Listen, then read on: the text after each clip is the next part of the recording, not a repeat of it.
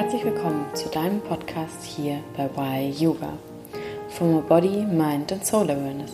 Schön, dass du wieder eingeschaltet hast. Ich bin Isabel Panther und zusammen mit Jessica Dieterich steigen wir jeden Mittwoch tiefer in die Welt von Yoga ein. In der heutigen Folge interviewe ich Nicole von Hands on Hearts. Wir sprechen über ihr neues Herzensprojekt, einen Online-Kurs zum Thema der Rauhnächte. Du erfährst in dieser Folge, was die Rauhnächte sind, welche Bedeutung sie haben und mit welchen Ritualen du sie für dich und dein kommendes Jahr nutzen kannst. Das Interview ist wie üblich zweiteilig. Im zweiten Teil erfährst du noch mehr über Rituale und kommt nächste Woche. Hab viel Spaß beim Hören und lass uns wissen, wie es dir gefallen hat. Hallo und herzlich willkommen zu einer neuen Podcast-Folge hier bei deinem Podcast Why Yoga. Heute habe ich die Ehre, die liebe Nicole zu interviewen. Nicole ist Mitgründerin von Hands on Heart und dem Online-Kurs von Wundern umgeben. Sie und ihr Partner Kuhn haben Hands on Heart zusammen gegründet. Es ist eine Plattform für Persönlichkeitsentwicklung, Spiritualität und positive Energie. Die beiden sind Online-Coaches mit der großen Liebe zu Persönlichkeitsentwicklung, Spiritualität und positiver Psychologie und launchen jetzt im Dezember ihr neues Herzensprojekt von Wundern umgeben. Liebe Nicole, magst du dich einmal selber vorstellen? Herzlich willkommen. Ja, liebe Isa, ich freue mich wirklich riesig, dass ich heute hier sein darf. Vielen, vielen Dank dafür. Und du hast mich ja gerade schon ein bisschen vorgestellt. Mein Name ist Nicole und ich bin Mitgründerin von Hands on Heart. Das ist ein ganz neues Projekt, was ich gerade mit meinem Freund Kuhn gemeinsam gestartet bin. Und die Entstehungsgeschichte dahinter ist die, dass Kuhn vor einigen Jahren zwei schwere Burnouts hatte und Depressionen. Und das war natürlich für uns eine riesen Herausforderung. Ähm, wir haben damals damit angefangen, äh, ganz viel mit persönlicher Weiterentwicklung und Achtsamkeitstraining an uns zu arbeiten. Und in den letzten Jahren ist da einfach auch äh, die Spiritualität mehr und mehr dazugekommen. Und heute, ja, arbeiten wir wirklich auf täglicher Basis mit äh, Energieheilung, mit Theta Healing oder mit EFT. Und wir haben gesehen, dass es unser Leben so unglaublich zum Positiven verändert hat. Also wir gehen einfach mit viel mehr Leichtigkeit durchs Leben. Wir sind viel erfüllter. Und Kuhn konnte damit auch wirklich sein Burnout und seine Depressionen heilen. Ähm, aus diesem Grund, ja, haben wir uns dazu entschlossen, jetzt den Weg zu gehen, diese Tools, die uns so geholfen haben, auch mit anderen Menschen zu teilen. Und ja, so ist jetzt auch Hands on Heart entstanden. Ähm, momentan ist es noch ein Blog mit äh, YouTube-Kanal. Die Idee dahinter ist aber, dass da jetzt auch mehr und mehr Online-Kurse dazukommen, in denen wir eben andere Menschen mit diesen Tools unterstützen wollen. Und das erste Herzensprojekt, was wir jetzt äh, veröffentlicht haben, ist eben dieser Raunichte Online-Kurs von Wundern umgeben, den du gerade schon erwähnt hast. Ich weiß nicht, wie es dir geht, Isa, aber ich liebe die Rauhnächte, wirklich. Also ich bin ein Riesenfan und beschäftige mich da schon seit Jahren mit. Äh, ich freue mich auch wirklich jedes Jahr ungemein darauf. Und dieses Jahr ist es natürlich ganz besonders spannend, ähm, dass ich jetzt zum ersten Mal auch wirklich Menschen in dieser besonderen Zeit begleiten darf. Ja, wundervoll. Vielen Dank. Das ist, ähm, das ist so eine schöne Geschichte, wie ihr da hingekommen seid. Das ist so, da steckt so viel Liebe und so viel Magie jetzt schon da drin. Und ähm, ja, wir kennen uns ja schon länger, von daher ich, ich erinnere mich an die, an die schweren Zeiten quasi, in denen ähm, es dem Kuhn auch nicht so gut ging und ihr trotzdem ne, weiter daran geglaubt habt und euch jetzt ja immer weiter in diese Richtung entwickelt habt. Und das ist so der Wahnsinn, was ihr was ihr immer wieder leistet und immer wieder auf die Beine stellt. Von daher ist es so, so ein wunderschönes Projekt und Hands on Hearts ist so ein schönes Wort dafür. Und ähm, genau, jetzt die, die Rauhnächte, der Online-Kurs, das ist so, das ist so ein, so ein wunderschönes Projekt einfach, ja. Ähm, wir hatten schon kurz im, im Vorgespräch darüber gesprochen, ne? Rauhnächte, ich finde sie auch, ich finde sie herrlich, sie sind so magisch auch immer, ne? so ja. irgendwie eine, eine Zeit zwischen zwischen den Jahren, zwischen Zeit und Raum, die irgendwie, naja, so, ja, viel Magie in sich haben. Ähm, für jemanden, der noch überhaupt gar keine Ahnung davon hat und jetzt Rauhnächte liest und sich denkt, was ist das? Ähm, magst du einmal erklären, was die Rauhnächte überhaupt sind? Ja, super gerne und danke für deine mega lieben Worte. Die haben mich natürlich riesig gefreut. Ähm, die Rauhnächte ähm, beginnen in der Nacht vom 24. auf den 25. Dezember und sie gehen bis zum 6. Januar. Es ist so, dass es da eigentlich zwei verschiedene Startdaten gibt, denn ähm, in den meisten Regionen beginnen sie am 25. Dezember, in manchen aber schon am 21. mit der Wintersonnenwende. Ich persönlich äh, orientiere mich immer am 25. Und was da sehr gut zu wissen ist, dass eine Rauhnacht von 0 bis 24 Uhr geht. Das bedeutet, es ist also nicht nur eine Nacht, sondern ein ganzer Tag. Und die Rauhnächte sind eine zeitliche Periode, die wirklich schon seit Jahrtausenden von Menschen gefeiert werden. Also bereits die alten Germanen und ähm, die Kelten feierten die Rauhnächte. Es war für sie wirklich eine absolut heilige Zeit, denn hier treffen das Mondjahr und das Sonnenjahr aufeinander. Also das Mondjahr, das orientiert sich äh, am Verlauf des Mondes und hat zwölf verschiedene Zyklen mit jeweils 29,53 Tagen. Und damit kommt es auf 354 Tage im Jahr. Das Sonnenjahr, das kennen wir ja, das hat ähm, zwölf Zyklen mit jeweils 30 oder 31 Tagen, wenn wir jetzt mal den Februar äh, rausnehmen. Und damit kommt es auf 365 Tage. Die Differenz hier sind genau ähm, zwölf Nächte und elf Tage und das sind die Rauhnächte. Unsere Vorfahren glaubten, dass in dieser Zeit die Tore zu anderen Dimensionen wirklich ganz weit offen stehen und ähm, jede Rauhnacht äh, ja, steht im Volksglauben für einen Monat im kommenden Jahr.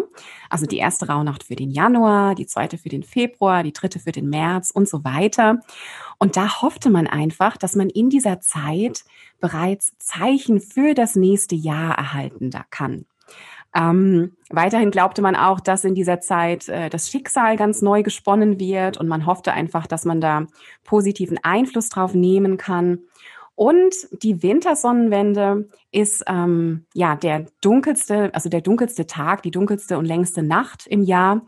Und ähm, ab einem ganz bestimmten Zeitpunkt steht die Sonne über dem südlichsten Wendekreis. Das ist in diesem Jahr um 11.02 Uhr. Und ähm, ab diesem Moment kommt das Licht quasi zurück. Das bedeutet, ähm, die Tage werden ab diesem Moment wieder länger. Und dadurch, dass unsere Vorfahren unglaublich naturverbunden waren, ja, war das auch eine unglaublich hoffnungsvolle Zeit. Einfach äh, dadurch, dass man wusste, okay, das, das Licht kommt zurück. Also der Winter ist eigentlich bereits besiegt. Und ja, dahingehend ähm, gibt es eben auch unglaublich viel Volksglaube und Traditionen um die Rauhnächte und ähm, wir kennen sie auch heute noch. Wundervoll, wow, ja. Ähm, vor allem mit den, ja, mit den Sonnen- und dem Mondkalender, ja, das ist immer so eine schöne so eine, ja. So eine, ja, das ist so eine herrliche, dass das so damit zusammenpasst. Ne? Absolut, ja, das stimmt. Ja.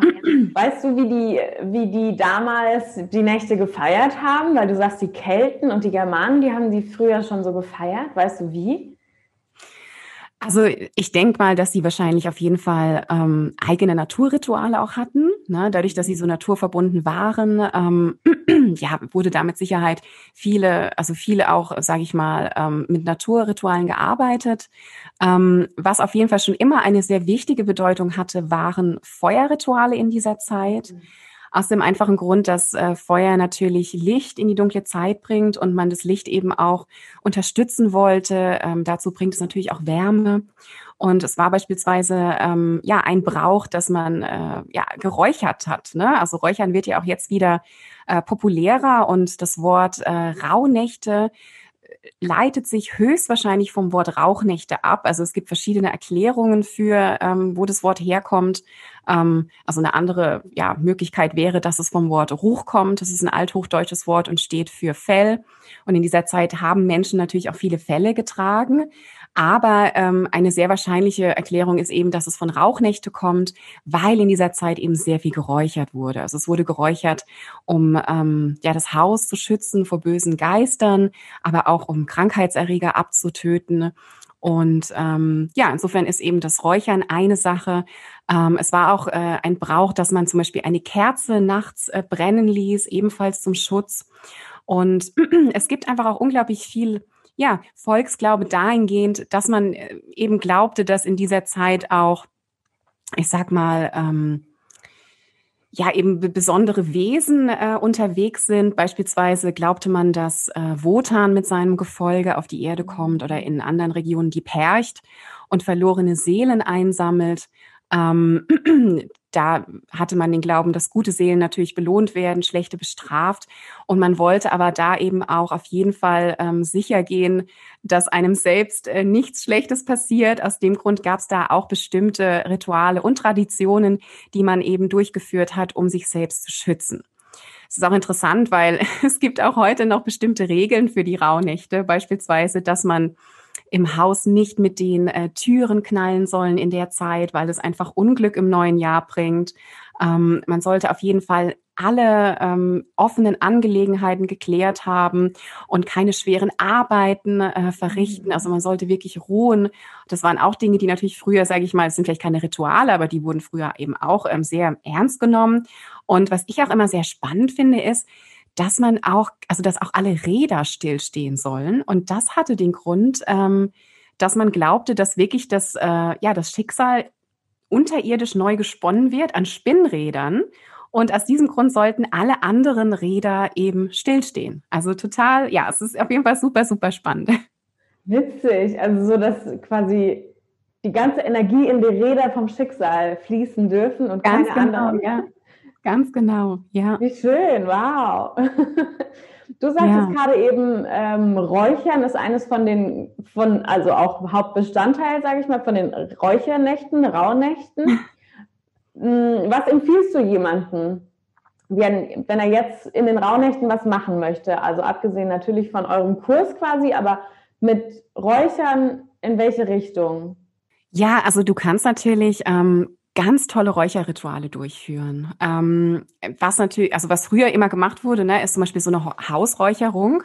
Die kann man natürlich auch heute noch wunderbar machen. Ähm, Im Endeffekt eignet sich da beispielsweise weißer Salbei sehr gut dafür, aber auch Lavendel oder Rosmarin ähm, wirken sehr reinigend.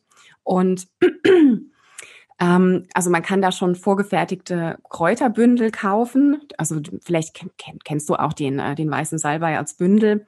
Ähm, das ist natürlich eine einfache Variante davon. Da braucht man einfach noch, sage ich mal, was Feuerfestes, was dann den Funkenflug auffangen kann. Und dann kann man eigentlich schon, sage ich mal, anfangen zu räuchern. Ähm, des Weiteren kann man natürlich auch richtig in Anführungszeichen professionell räuchern mit äh, ja mit Räucherkohle und äh, sich da vielleicht sogar eine eigene Mischung machen oder eine vorgefertigte äh, Mischung kaufen.